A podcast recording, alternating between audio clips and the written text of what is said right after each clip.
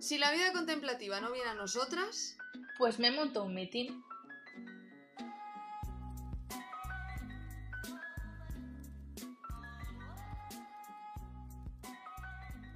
Bienvenidos a Lecotage, el podcast contemplativo de Valenta Estudio Creativo, donde hablamos de branding, emprendimiento y de la vida en una casa de campo virtual. Hoy venimos a hablar de un tema que a priori puede ser un poco escabroso.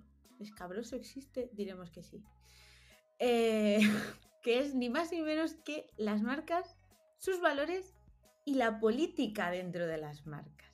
Así que nada, vamos para ello. Hola chicas, ¿cómo estáis? ¿Cómo estás, Paula? Hola, muy bien. Aquí a ver qué soltamos por esta boquita. Ay, bueno.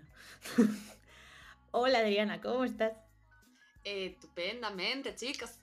Ay, Muy siempre voy con el corazón en un pollo. Es que el día que no diga estupendamente va a ser un problema, ¿eh? Sí, porque paramos de grabar. Videollamada de amigas, Adriana, ¿qué te pasa? ¿Qué te pasa? Bueno, pues nada, queríamos hablar de este tema por... Bueno, hace ya un tiempecillo que pasó el tema, pero Rubiales siempre en nuestras cabezas. ¿Quieres un piquito? Siempre. Eres un crack. Es un crack. Eh, un gra- No lo superamos. Vamos a admitirlo, no lo superamos. No se puede no superar. Va a ser una broma interna durante mucho tiempo. Y externa. Y Sí. Y bueno, a- teniendo en cuenta que esto lo estamos, mira, vamos a hablar aquí, vamos a ser transparentes, ¿no? Esto está grabándose un 18 de septiembre. No sabemos si a este señor le habrán hecho ya algo judicialmente. Esperemos que sí. Pero como no lo sabemos, pues seguramente esto va a traer cola e igual el día que salga el episodio no va a estar tan descaminado, desencaminado. No sé. Uy, hoy me estoy inventando las palabras, ¿eh? No pasa nada. Bueno. Y el día. Así que nada, como hemos visto que las maravillosas marcas que patrocinaban a la, a la selección femenina de fútbol, pues algunas se posicionaron, otras no dijeron ni mu, pues vamos a hablar del posicionamiento de las marcas y cómo puede ir esto en beneficio o en detrimento de la misma marca. Sí, esto eh, hablamos en concreto. Eh, nos vamos a meter en cero problemas legales porque ni siquiera nos acordamos de qué marcas exactamente. Adidas barra Nike, quien quiera. Marca de equipación deportiva. los que hacen la patroci- eh, son patrocinadores eh, eh, directos de la selección femenina, además. No sé si es de la selección en general, pero estaban haciendo en ese momento muchos anuncios de la selección femenina porque habían ganado el... O sea, porque estaba el mundial y porque al, al final luego ganaron. Son marcas que si os fijáis en los anuncios, en las marcas, en el marketing que tienen, la comunicación... eh, Es Adidas. es Adidas, Sí. son, bueno, pues voy a centrarme entonces en Adidas, son marcas que en general eh, en sus imágenes hablan mucho de, eh, además de la salud y del deporte, de la diversidad. O sea, si veréis hay eh, chicas, chicos, diferentes etnias en sus diferentes imágenes. Luego están patrocinando a la selección de fútbol cuando ha habido un problema de eh, discriminación y cri cri, cri cri cri cri. Y haces, bueno, a ver, como que es un tema que te está afectando, entre comillas, directamente y no estás diciendo nada. Sí, además es un tema que saltó a lo global, que incluso supongo que habría equipos que se posicionaron, equipos de fútbol femenino que se posicionaron, el equipo entero, y que probablemente llevaban equipación de Adidas, y que yo sepa, Adidas sigue a día de hoy sin decir nada. E igual estáis escuchando esto y estáis pensando, es que las marcas no tienen por qué hacer esto. MEC, Exacto. como resumen bastante grande. Es decir, es decir, si son unos valores específicos de la marca, que son valores que defienden y que te hacen ser de esa manera y que la gente te compre por este tipo de comunicación que tienes, ¿cómo no te vas a posicionar ante esto? No tiene ningún tipo de sentido. Y como veis, a lo mejor no todo el mundo se ha dado cuenta, pero nosotras ya nos hemos dado cuenta. Y hemos dicho, uy, esto es raro, esto es curioso que esté ocurriendo. Es que es muy gracioso que estés diciendo que empoderando a las mujeres en el deporte y lemas de ese estilo, y luego te calles ante algo que, que va en contra totalmente de, de los derechos de la mujer. en fin, poderoso caballero don dinero que se dijo hace ya cuatro siglos. no cambia Totalmente. La cosa. Esto eh, también afecta no solo a la imagen que pueda dar la marca ya de cara a los clientes o a esta colaboración, sino también a los trabajadores de la empresa. Imaginaos que, que una situación como esta pasa adentro. Las mujeres que trabajan ahora mismo en Adidas dirán, ostras, si no están defendiendo a esto que es súper público, ¿cómo van a actuar o a defenderme a mí si pasa algo similar internamente? Es que esto ya va como mucho más allá que si estamos hablando de valores, mm, digamos como muy venta, comunicación, pero es que son las bases de la empresa y de lo que tú crees y lo que tú vas a defender. Es que es algo que, que se tiene que tomar con el peso que realmente tiene. Y parece que no, no se está teniendo en cuenta.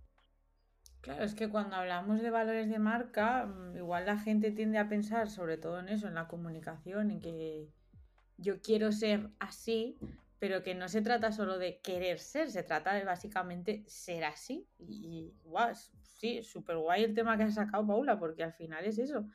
Mm, ¿Cómo vas a saber que tu empresa, que se supone que te están, porque dudo mucho con una empresa entrar en Adidas a trabajar en Adidas o en cualquier es una subcontrata. Si no eres una subcontrata, porque recordemos que Adidas tiene mano de obra esclava y son mujeres que cobran lo que cobran, no son mayores de edad, mm, explotan a niños, entonces, bueno, pues igual esos valores son mentira.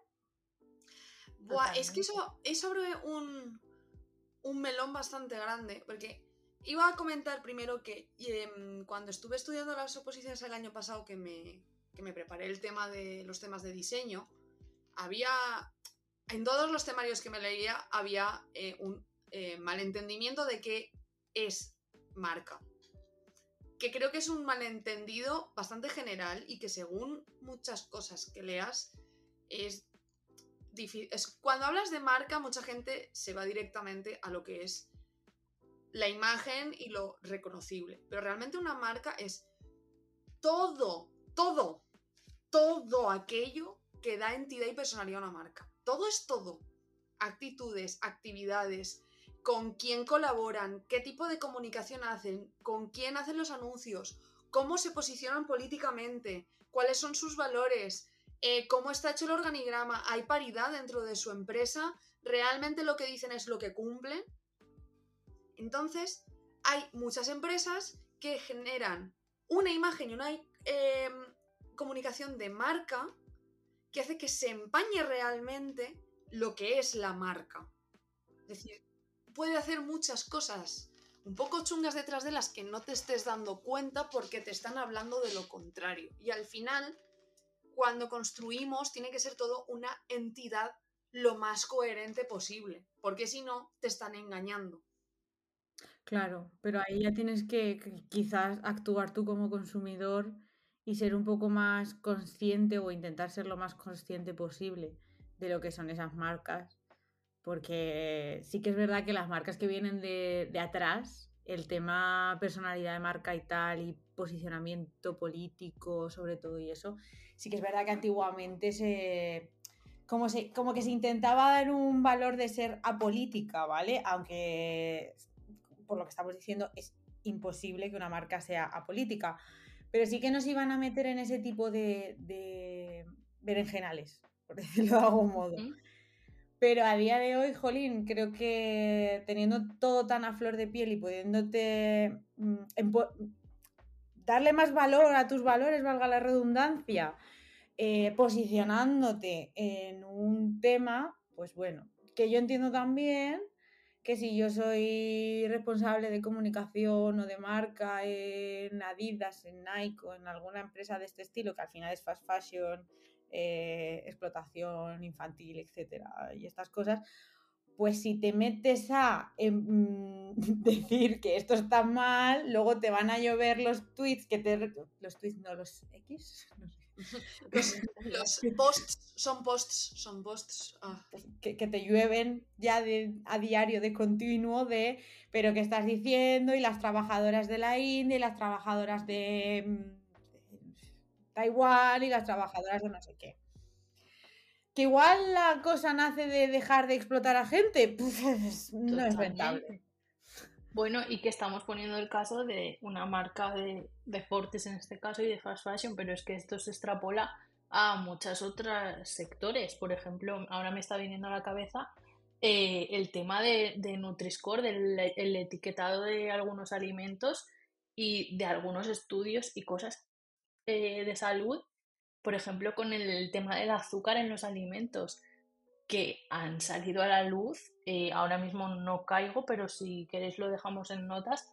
Un montón de, estudios diciendo que este alimento es bueno para la salud y tal. Y luego están avalados o comprados por grandes empresas alimentarias. Es otro ejemplo.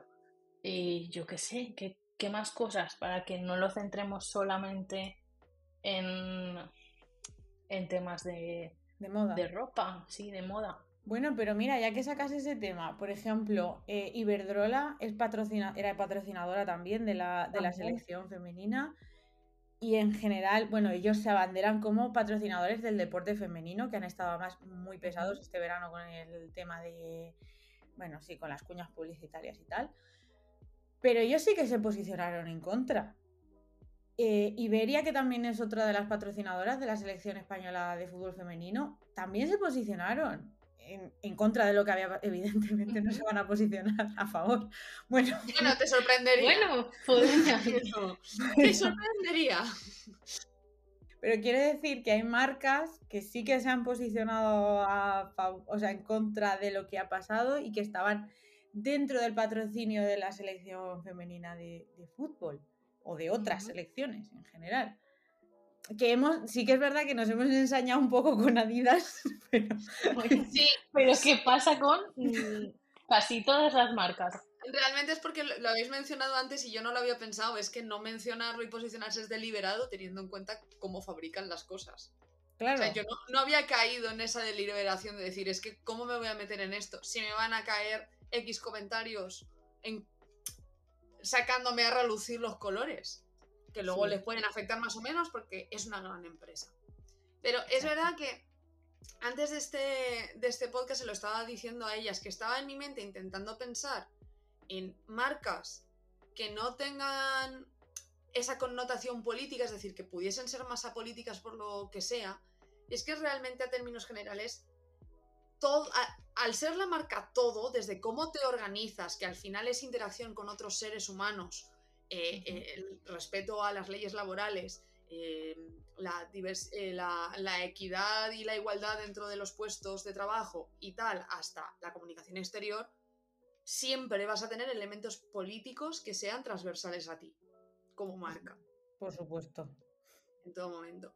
Y justo a lo mejor, pues eso, hemos sacado el tema de Rubiales porque es el más candente, pero fíjate, em, me ha venido, que fue muy sonado hace unos meses, eh, que porque le cayó pal pelo, para que veáis lo que implica hacer una marca y luego contradecirte en según qué tipo de actuaciones, que es el real fooding.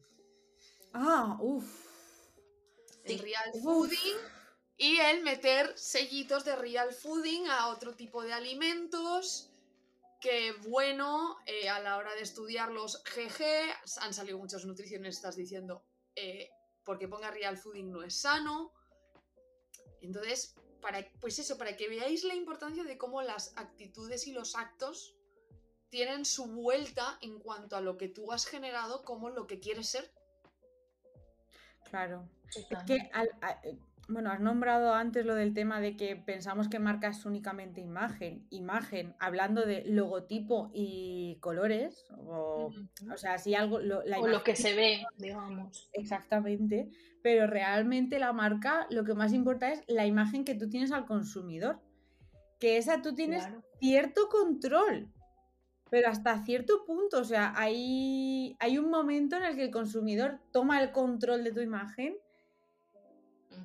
y te pueden echar abajo o te pueden echar arriba. Y creo que Real Fooding le ha pasado eso, eh, primero porque al final era un movimiento muy estricto y ha provocado muchos problemas. Muchos problemas. Sí. Porque eh, creo que igual era un poco... Mm, sí, o sea, está muy bien lo de que no consumas ultraprocesados y tal, pero dejaron muy de lado la salud mental ya primer error. Entonces, pues ahí ya vas a tener problemitas, enfermedades.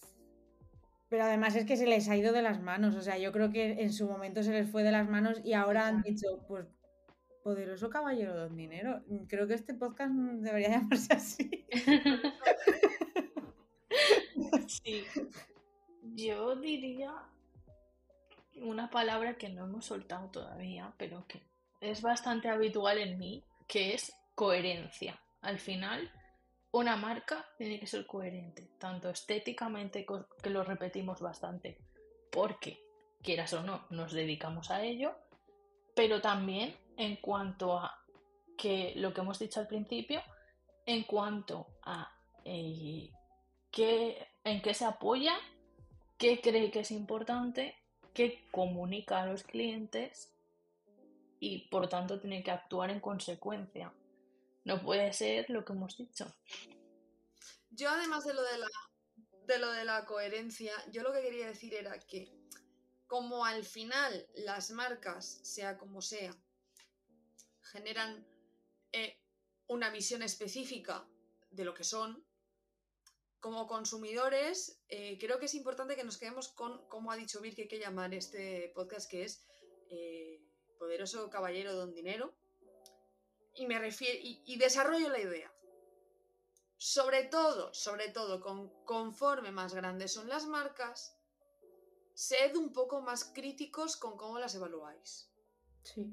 Porque, sobre todo con justo las marcas que hemos nombrado al principio, que están asociadas a deportes, pero también otro tipo de marcas que asociamos al mm, cierto tipo de estatus de estatus de estatus y tal, solemos idolatrarlas en algún punto.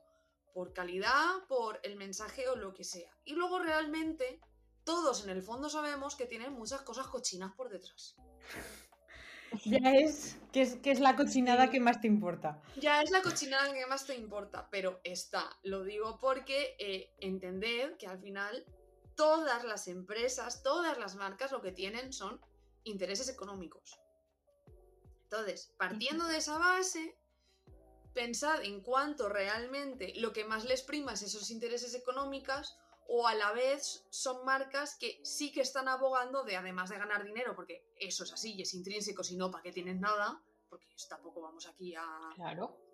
No todo el mundo es sin ánimo de lucro. Sí además aportan en los valores que tienen como tal y son coherentes con ello, que es lo que decía Paula.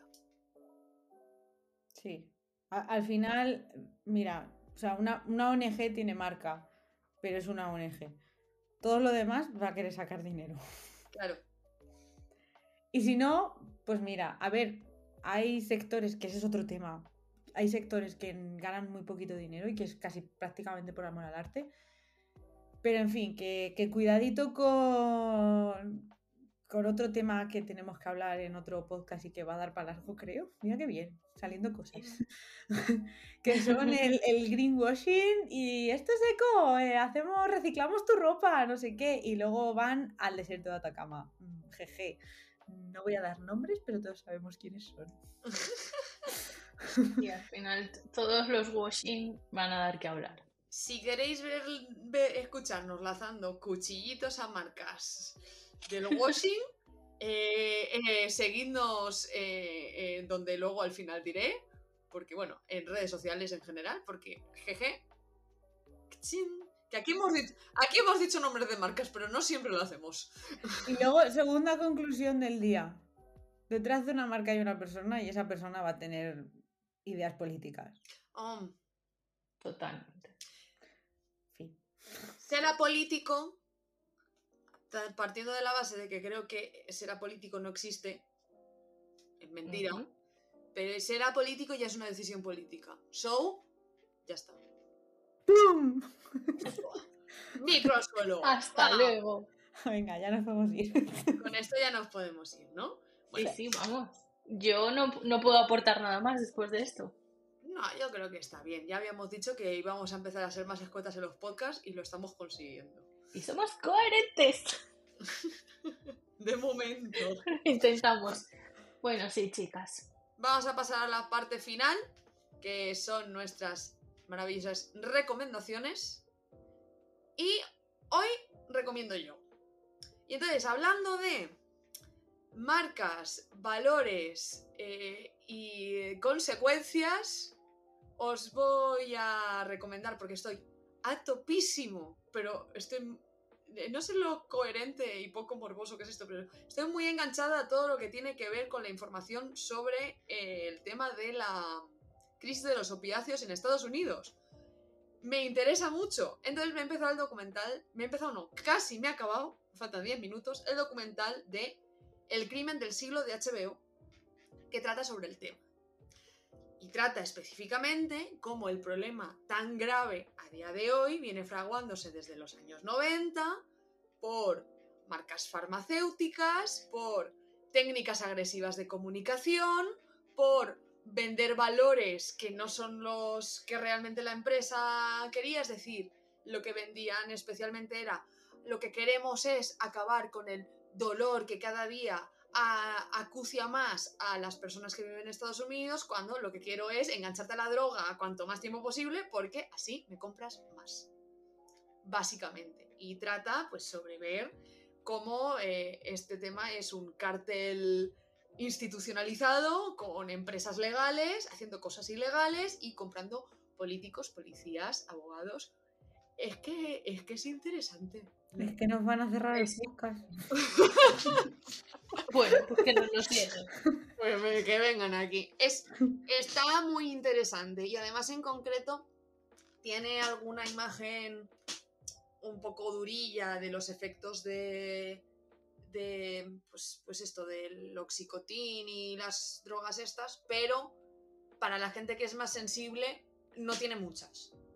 Lo aviso porque se centra más en todo el entramado que hay detrás para que haya habido este problema más que en el morbo de que haya gente muriéndose que se podían haber recreado en eso y no. Entonces, por eso lo recomiendo también, porque en ese sentido está muy interesante y no es, No es tan morboso, ¿no? no es tan Bueno. morboso. Entonces es bien.